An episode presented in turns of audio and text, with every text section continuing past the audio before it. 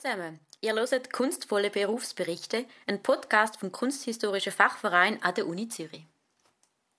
Unser heutiger Gast ist Frau Susanne Marti. Sie ist Kuratorin am Bernischen Historischen Museum, ist dort verantwortlich für die Abteilung Mittelalter, für Skulpturen und auch Textilien. Sie hat schon diverse Ausstellungsprojekte gemacht, forscht zu Kunst aus Frauenklöstern, zu Buch, mittelalterlicher Buchmalerei und auch zur Sammlungs Sammlungsgeschichte in Bern. Wir freuen uns besonders, dass sie heute da ist und mit uns den Podcast macht. Wir sind Vivi und Noemi. Grüezi, Frau Marti, auch von meiner Seite. Ähm, wir haben eigentlich so ein bisschen im Vorhinein versucht, uns über Sie zu informieren. Und wir sind eigentlich gar nicht so weit gekommen. Wir haben uns zum Beispiel gefragt, was haben Sie studiert? Grüezi miteinander. Ja, das ist ähm, eine gute Frage. Ähm, es ist tatsächlich gar nicht so einfach, sich manchmal über gewisse Kunsthistorikerinnen zu informieren, weil das habe ich auch erst gelernt, sozusagen zu einem Wikipedia-Artikel kommt man nicht so einfach. Also es ist, und das ist, wird die erste Anlaufstelle sein, die man normalerweise macht, ähm, weil es dann nämlich in der Redaktion von Wikipedia dann immer gewisse Hürden gibt, wo man muss passieren und Museumsleute, die erfüllen sozusagen die wissenschaftlichen Kriterien nicht zwingend. Also ich weiß ähm, von Leuten, die das gerne systematisch hätten wollen machen, mehr ähm, Frauen, Kunsthistorikerinnen aufnehmen in Wikipedia. Und das scheitert oft daran, dass man nicht so die ganze ähm, ähm, so quasi stromlinienförmige Karriere ähm, kann machen Ich habe an der Uni Zürich studiert und ähm, komme aus einer Lehrerfamilie und für mich ist irgendwie auch so klar gewesen, ja, mit, mit Schulgehen kann man sich immer über Wasser halten. Und darum habe ich schon von Anfang an dann ähm, bei der Auswahl der Studienfächer darauf geachtet, dass es Schulfächer sind. Da habe ich angefangen mit Germanistik, also mit einem Deutschstudium im Hauptfach und Slavistik im Nebenfach studiert. Und nach ein paar Semestern festgestellt, dass ich sicher nie wird schaffen, irgendwie einen Dostoevsky auf Russisch zu lesen. Und dann bin ich sozusagen bei dem Nebenfach Kunstgeschichte gelandet. Wenn ich jetzt festhalten muss, dass ich eigentlich nur ein Nebenfachstudium Kunstgeschichte gemacht habe und trotzdem dann eine Dissertation schreiben im Bereich Kunstgeschichte. Ähm, was ist denn so der nächste Schritt in Ihrem Berufsleben? Dann haben Sie Ihren Abschluss gehabt. Ähm, also ist es Lizenziat dann zu dieser Zeit noch, nehme ich an? Genau, ich habe, also vielleicht mal noch zuerst, dass ich, als ich die Kunstgeschichte gemacht habe, bin ich nachher plötzlich über eine Lehrveranstaltung gestolpert, wo es ums Mittelalter gegangen ist.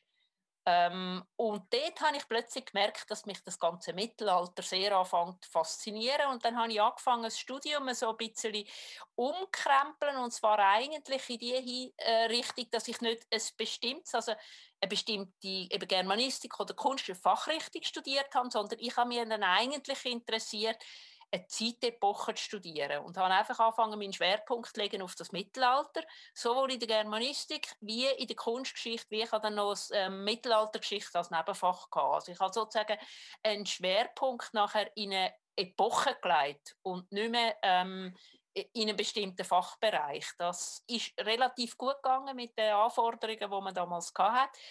Aber dort, das ist auch etwas, was ich an der Uni wirklich neu entdeckt habe. Sozusagen die Liebe zu dem Mittelalter, von dem habe ich keine Ahnung vorher und die ist dann da so quasi einfach gewachsen, auch durch die entsprechenden Leute, die gute Veranstaltungen gemacht haben. Ähm, da habe ich die Lizenziatsarbeit ähm, abgeschlossen und dann ist eigentlich wirklich einfach ein glücklicher Zufall gewesen, dass an der Uni ähm, Zürich beim Kunsthistorischen Institut eine Assistentenstelle frei war im Mittelalter und mir die sozusagen wie angeboten worden ist. Und dann bin ich dort quasi an der Uni als nächstes und habe natürlich im Grund wieder das Gleiche gemacht, wie ich vorher gemacht habe, nur einfach ein bisschen ähm, sozusagen von der anderen Seite her, oder? Im Proseminar nicht mehr drin sitzen, sondern schauen, ähm, wie könnte man eins veranstalten. Also das ist in dem Sinne ein relativ leichter Übergang gewesen in eine weitere Stufe. Und gleichzeitig ist mir aber dann eigentlich auch klar geworden, dass ich vielleicht zwar doch noch ein Diss schreiben aber nachher sicher nicht mehr an dieser Uni bleiben ah. Wieso haben Sie nicht mehr dort bleiben? Was hat Sie dann doch weggezogen? Ähm, eigentlich durchaus das, dass ich irgendwie angewandte Forschungen spannender finde als ähm, rein akademische Forschung. Der Schritt ins Museum für mich eigentlich von meinen Neigungen und von meinem Herkommen her ein sehr ein, ein logischer war. Und ich habe einfach zum Teil an der Uni ist mir ähm, die Forschung ein bisschen losgelöst von, von, von einer Anwendung. Und wie war denn Ihr nächster Schritt gewesen, nachdem Sie festgestellt haben, dass das an der Uni doch nicht ganz so das Richtige ist für Sie? Ähm, also zum einen hatte ich das Glück gehabt, dass ich ähm, neben der Anstellung an der Uni eben sowohl in der ähm, schultätig sein, wie auch an einem Ausstellungsprojekt mitschaffen Und das Ausstellungsprojekt ist aus einer Uni-Lehrveranstaltung entstanden. Also das ist ja damals so eine, eine von diesen Übungen gewesen, die so einen Praxisbezug hat. Und dort habe ich den ersten Kontakt gemacht ähm, mit, mit der Ausstellung und habe dann relativ rasch gemerkt, dass mich das eigentlich wirklich recht würde faszinieren aber gleichzeitig ist dann so quasi in meiner persönlichen Biografie eben der Umzug nach Deutschland gekommen. Dann bin ich ein Stück weit einfach nochmal ähm, in einem völlig neuen Umfeld gestanden und habe eigentlich nochmal ein bisschen von vorne anfangen. Das erste Mal sind, ähm, hatte ich zwei Kinder und habe während der Zeit, wo, wo die Kinder ähm, ganz klein waren, noch meine DIS fertig gemacht habe dann zum Teil noch so aus der DIS raus in Handschriftenprojekte können arbeiten in der Schweiz. Auch dort hatte ich zum Teil wirklich Glück gehabt, dass ich ähm, Leute hatte, die Projekte gemacht haben, die irgendwie gesagt haben, sie wollen das wirklich fördern, dass Frauen mit Kind irgendwie können, ähm, sozusagen im Beruf noch tätig bleiben. Also da habe ich zum Teil einfach wirklich ähm, Leute gehabt, die mich in Projekt mitgenommen haben, die das gewusst haben, was für mich möglich ist und was nicht. Und das ist sehr, sehr hilfreich gewesen. Das heißt, Sie haben den Fuß immer ein bisschen drin in dieser ganzen Kunst, kunsthistorischen Sache, oder könnte man sagen? Genau, ich habe eigentlich schon immer, und zwar auch, ich glaube wirklich, was jetzt bei mir sich als relativ günstig erwiesen hat, ist, dass ich so quasi mit dem Schwerpunkt auf Mittelalter, aber Anschliessbarkeit für verschiedene Fachbereiche einfach in verschiedenen ähm, Projekten anschlussfähig bin. Oder ich hätte können einerseits mehr in den Kunst, kunstgeschichtlichen Bereich, andererseits habe ich gut können mit Historikern zusammenarbeiten. Ich habe dann ein Forschungsprojekt so zur Handschriftenillustration gemacht. Und das ist für mich auch eigentlich sehr, sehr spannend gewesen, so das ähm, Schaffen in diesen interdisziplinären Projekten, weil ähm, ja, das ist einfach, wenn man über Handschriften schafft, muss man das quasi schon von Anfang an haben. Und da habe ich nachher gemerkt, dass die Wahl auch von meinem DIS-Thema in so Handschriftenbereich mir tatsächlich recht viele Türen geöffnet hat, auch nachher für, für weitere Projekte. Mhm. Darf ich noch mal schnell auf etwas zurückkommen? Sie haben gesagt, Sie haben zwei Kinder und Sie haben parallel dazu Ihre Dissertation geschrieben und es ist auch gefördert worden irgendwo durch, dass man das geschätzt hat, dass ähm, die Frauen in der Kunstgeschichte äh, vertreten sind. Kann man vielleicht fast sagen, dass sie da ein eine Pionierin sind in ihrer Generation? Ähm, es ist sicher so gewesen, dass es nicht sehr viele Frauen mit Kind gegeben hat, sozusagen, wo ich an der Uni kennengelernt habe. Also ich meine, es ist so, ich gehöre zu einer Generation, wo, wo ich abgeschlossen habe, habe ich noch nie im Leben eine einzige Stunde von einer Frau äh, quasi in der Lehre. Ich habe keine einzige Frau in der Lehre erlebt, quasi abgesehen von meinen Mitassistierenden. Es hat keine Professorin in der ähm, Kunstgeschichte. Es hat, ja, also ich habe das quasi gar nie erlebt, wie, wie das kann sein. Und das ist tatsächlich so, dass das wirklich noch sich ein bisschen verändert hat. In der, wir sind im Mittelbau, sind wir ein sehr gutes Team gewesen und sind auch sehr viele Frauen gewesen. Aber ähm, das mag mit auch ein Grund sein, warum es für mich nicht wirklich vorstellbar gewesen wäre, zum Beispiel eine akademische Karriere weiter zu verfolgen und, und mich ähm, auf so eine Professorinnenkarriere irgendwie ähm, zu konzentrieren. Da haben wirklich die Vorbilder eigentlich gefehlt. Mhm. Wenn wir beim Thema Vorbilder sind, ähm, hat es irgendwie, wenn Sie jetzt zurückschauen auf Ihre, Ihre frühe Karriere, irgendeine Person gegeben, sagt das eben eine Professorin oder irgendein Kurator, Kuratorin, wo Sie so ein bisschen in gewisse Richtung geführt hat? Ähm, ja, sicher. Also zum einen ist das die ähm, damals eine Assistentin gsi, die das Mittelalter-Pro-Seminar bei den Germanisten gemacht hat, wo ich einfach irgendwie gemerkt habe, die hat das mit so viel Engagement und Begeisterung gemacht und hat ähm, so viel äh, neue Fragen für mich gestellt, wo für mich so quasi das, das Feld Mittelalter aufgetan hat.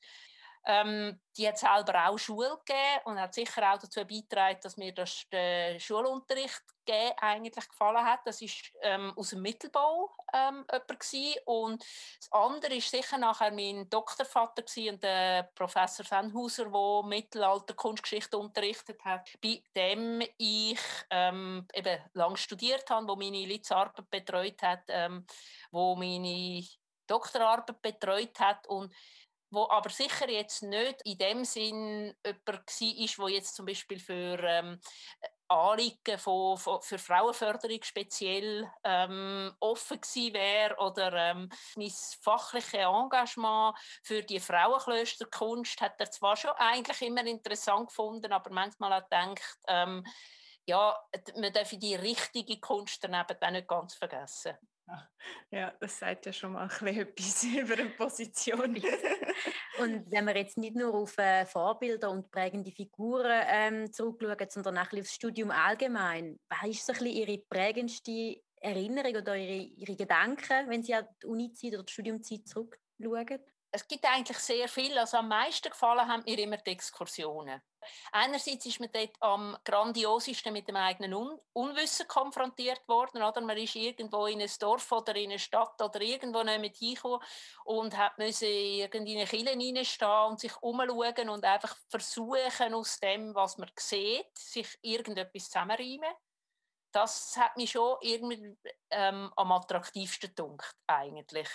Und das andere bei mir durchaus eben solche Veranstaltungen, die ähm, einen Zusammenhang haben mit der Praxis. Eben zum Beispiel dann das, ähm, die Übung, wo, man, wo dann die Ausstellung im Landesmuseum daraus entstanden ist. Oder eigentlich für mich sind schon die Sachen, gewesen, die einem aus dem Hörsaal herausgeführt haben und auch aus der Bibliothek herausgeführt haben. Wenn wir jetzt vielleicht gerade auch beim Museum sind, ähm, kommen wir doch zu Ihrem jetzigen Berufsalltag. Wenn, können Sie uns den vielleicht so ein bisschen beschreiben? Oder was sind typische Aufgaben, die Sie, ähm, denen Sie gegenüberstehen? Es gibt Phasen, wo die Ausstellungen ähm, konzipieren, umsetzen, ein sehr wichtiger Teil war von meiner Arbeit. Jetzt in den letzten etwa vier Jahren ist eigentlich das Thema vom Inventarisieren und von der Sammlung, die man hat und vom Bereinigen von der Sammlung, das, wo ähm, das Hauptthema ist. Das hängt jeweils immer ein bisschen zusammen mit äh, einer Art aktuellen Position, in der sich ein Haus befindet. Jetzt Bernische Historische Museum hat jetzt für die letzten fünf Jahre einen Mehrmillionenkredit bekommen für die Aufarbeitung von seiner Sammlung und damit hat es eine neue Sammlungsdatenbank gegeben. Und Im Moment verbringe ich sehr, sehr viel Zeit am Bildschirm und versuche sozusagen die Fotos, die man in der Depot macht, mit den Einträgen in der Datenbank bzw. im Inventar zusammenzubringen. Das ist manchmal ähm, sozusagen ein bisschen frustrierend, wenn es nicht aufgeht und manchmal findet man auch plötzlich Sachen, wo man denkt, hätte man nie gedacht, dass man das eigentlich hat in der eigenen Sammlung. Das ist jetzt so ein Teil, wo im Moment sehr ähm, eben viel Zeit in Anspruch nimmt. Da haben wir jetzt das Jahr natürlich ein geschlossenes Museum. Das ist ein bisschen etwas Merkwürdiges, weil sonst durchaus ein Teil auch wirklich Vermittlungsaufgaben sind. Führungen übernehmen, für Anfragen zur Verfügung stehen, ähm, Führungen auf ganz verschiedenen Niveaus, allenfalls mal ein Rahmenprogramm für irgendeine ähm, Ausstellung, die man hat oder so etwas. Also es ist an sich ein sehr äh, ein abwechslungsreicher Alltag, finde ich mit den Kompetenzen, die Sie im Kunstgeschichtsstudium so ein erlernt haben, was können Sie davon jetzt noch in Ihrem Berufsalltag brauchen? Gibt es da Sachen? Ähm, ja, also das eine ist natürlich einfach mal ein Stück weit, wie man sich kann Wissen verschaffen kann, wenn man über ein Thema wenig weiß. Weil jetzt auch, sagen wir, ich wenn ich habe so ein weites Feld von Objekten, für die ich müsste zuständig sein dass ich längstens nicht die, die fachwissenschaftlichen Kompetenzen habe, um das alles abdecken. Also ich muss mich immer wieder irgendwie orientieren und schauen, wie komme ich rasch zu Wissen. Und dort merke ich auch, dass ich so langsam das Gefühl habe, ich werde ein bisschen älter, weil ähm, ich nicht mehr mit der gleichen, wie soll ich sagen, ähm, Agilität, mich im Internet bewegen und dort wirklich sicher bin, dass ich ähm, Sachen finde, ähm, wo man könnte finden. Also da denke ich, haben die heutigen Studierenden mir etwas voraus. Aber prinzipiell sozusagen das Auffinden von Informationen und das Triagieren von Informationen, das denke mir ist etwas Wichtiges, ähm, wo man lernt. Was für mich im Studium früher auch noch sozusagen ähm, recht wichtig war und was sich heute verändert hat, ist das Aufbauen von einem Bildgedächtnis. Also dadurch, dass heute so viele Bilder einfach stets verfügbar sind, weiß man eigentlich gar nicht mehr, wie, wie man geschafft und studiert hat, wo sozusagen äh, äh, die Verfügbarkeit vom Bild vor allem im Kopf eigentlich ähm, stattgefunden hat. Also da hat sich einiges ähm, verändert, denke ich jetzt auch, oder? Also bei der Art, was man heute kann und braucht und wie man heute schafft, verglichen mit dem, was ich im Studium gelernt habe. Was ich sicher schon gelernt habe, ist wirklich sehr genau zu schauen. Also so quasi wirklich, dass man den Blick und das Sehen als ein methodisches Werkzeug kann handhaben kann, das einem hilft. Und das hilft einem natürlich in ganz vielen verschiedenen Zusammenhängen, weil wenn man die Methodik sich erarbeitet, dann ist eigentlich egal, ob man sie auf eine, ähm, irgendwie Playmobil-Figur anwendet oder auf ein Gemälde von Van Gogh. Es ist, an der Methodik her ist es eigentlich vergleichbar. Ich habe mich gerade auch noch gefragt, Sie haben vorhin gesagt, Sie wissen, ähm, wo Sie sich können Wissen holen können, wenn Sie jetzt an ein Thema kommen, zum Beispiel, wo wo sie nicht so äh, gewandt sind oder so. Ähm, wir haben uns gefragt, als Kuratorin, wie oft arbeitet sie denn mit anderen Kunsthistorikern oder Kunsthistorikerinnen, Institutionen oder anderen ähm, Partnern zusammen in ihrem Alltag? In Bern sind wir von den wissenschaftlichen Mitarbeitern haben wir Archäologen, ähm, Ethnologen, Historiker und Kunsthistoriker. Also wir sind ein, ein Team von irgendwie etwa zehn Wissenschaftlern aus äh, vier bis fünf verschiedenen Disziplinen und wir arbeiten natürlich schon im Alltag einfach sozusagen miteinander und dazu kommt auch im Museum nachher Zusammenarbeit mit den Konservatoren Restauratoren. Das ist sozusagen wie eine, eine absolut alltägliche Zusammenarbeit, wo irgendwie immer stattfindet. Im Bereich der Ausstellungsprojekte, ähm, sobald man eine, eine Art einer Wechselausstellung schafft, wo die eigene Institution verlässt, ähm, hat man natürlich auch, also sag mal, ich habe recht viel zu tun mit, mit musealen Kollegen. Es kommt aber durchaus auch vor, dass ich ähm, zu tun habe mit Kollegen von der Uni, sei es, weil ich jetzt irgendwie Fachfragen habe, wo ich dort weiterleite, weil ich alleine nicht weiterkomme, oder weil Studierende hat, die zum Beispiel eine Abschlussarbeit machen über ein Objekt an dem, am Museum.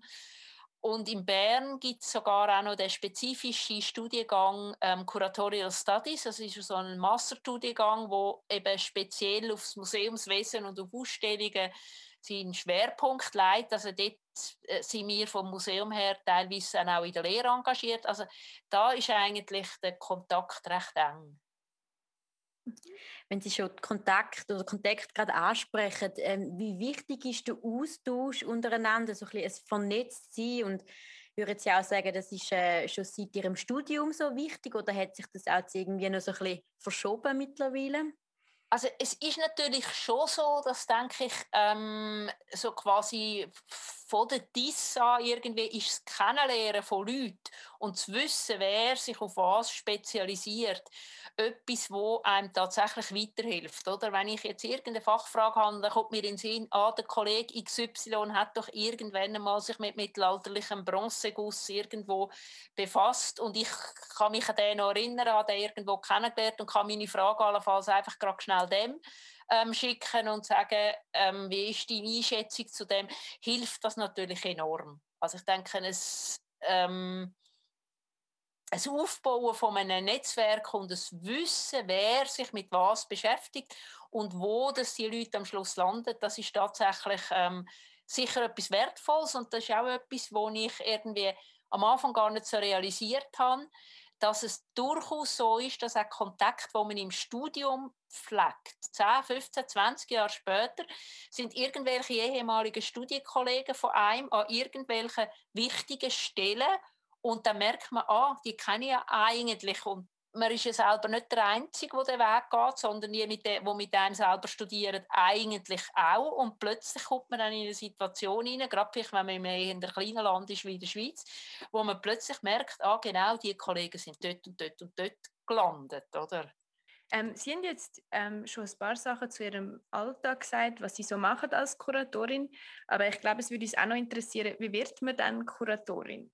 Ja, ich denke, das ist wirklich ein Stück weit etwas, wo recht schwierig ist, weil es ja ein Studium eigentlich nicht für äh, ist nicht eine bestimmte Berufsausbildung für, für einen bestimmten Beruf. Und ich habe sicher ein Stück weit das Glück gehabt, dass ich in die Phasen hineingekommen bin, wo man tendenziell Stellen noch ausgebaut hat. Also sowohl an den Museen wie zum Beispiel die ganze Einrichtung von der Denkmalpflege ähm, ist so quasi in den 80er Jahren breit aufgestellt worden. Kunstdenkmälerin, wenn Inventarisation ist, ist aufgestellt worden.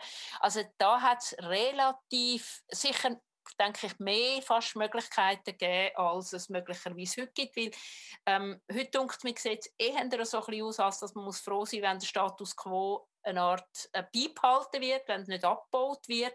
Aber ich habe ein Stück weit noch können pro, äh, profitieren von dem eine Art Aufgabe, oder? dass es tatsächlich mehr Stellen gegeben hat. Und das ist eine schwierige Frage und ich denke, es ist ein Stück weit, würde ich im Rückblick auch einfach sagen, ich habe Glück gehabt, dass sich dann das irgendwie ähm, gefügt hat. Also richtig planbar, denke ich, ist es recht schwierig. Mhm.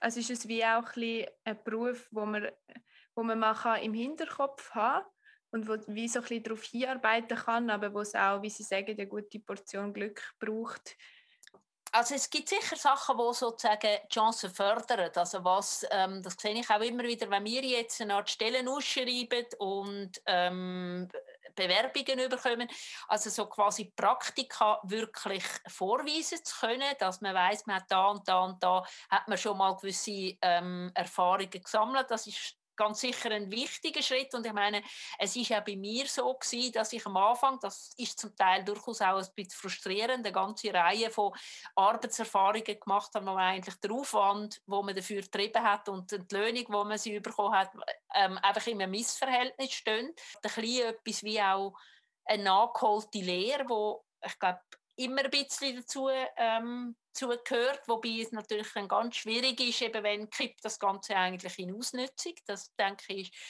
ein schwieriger Fall. Also ich denke, dort versuchen Kontakt zu knüpfen und wirklich konkret in Projekte zu machen und in, an, konkreten Institutionen können schaffen, ist sicher hilfreich. Das andere, denke ich, ist auch, wenn man Bereitschaft hat, ähm, so quasi nicht vor allem Anfang an ganz müssen sein, sondern irgendwie kann sagen, okay, ich fange mal da mit dem und dem Projekt oder mit dieser Teilzeitstelle an, ich habe daneben noch irgendetwas anderes und man dann so sozusagen sich ein bisschen abstützt auf verschiedene Standbeine. Was ich auch manchmal denke, was mindestens ähm, jetzt für die Schweiz ist, dass man tatsächlich sich auch aktiv darum bemüht, ähm, sich mit dem Kunstschaffen in der Schweiz und mit der schweizerischen Kunstgeschichte auseinanderzusetzen.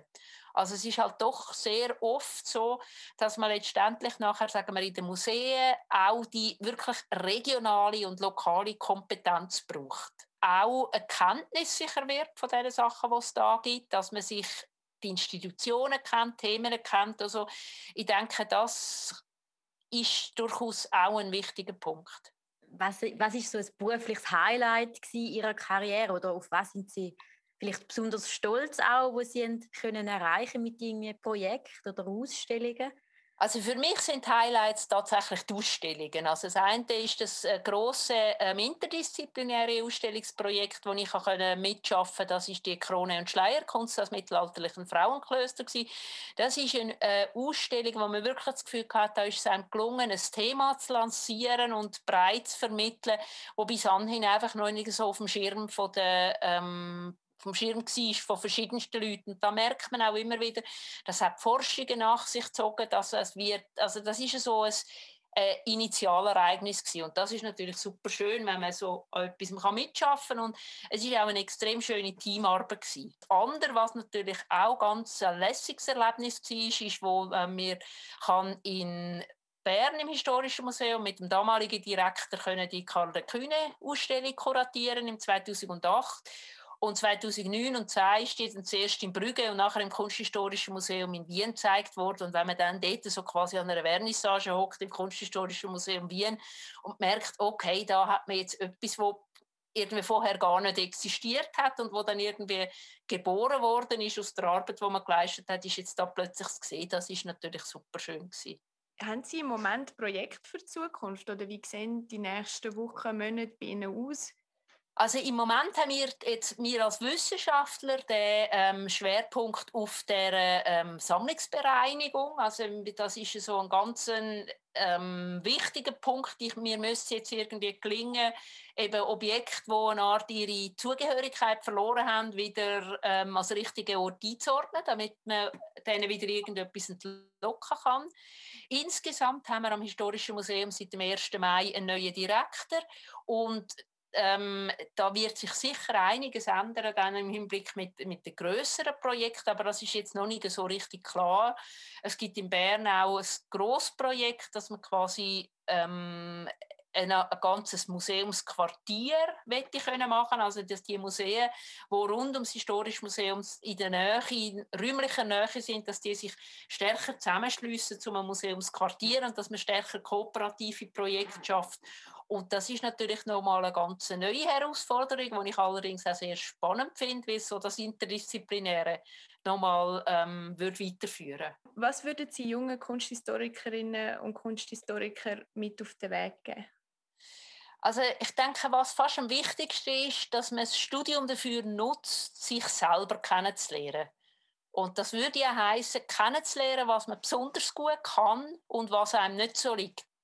Ich finde, das ist ein sehr schönes Schlusswort an dieser Stelle, was Sie jetzt äh, eben unseren Hörerinnen und Hörern können auf den Weg gehen mit diesen Worten. Und wir möchten uns an dieser Stelle auch ganz herzlich bedanken für Ihre Zeit, die Sie sich genommen haben und für das tolle Gespräch.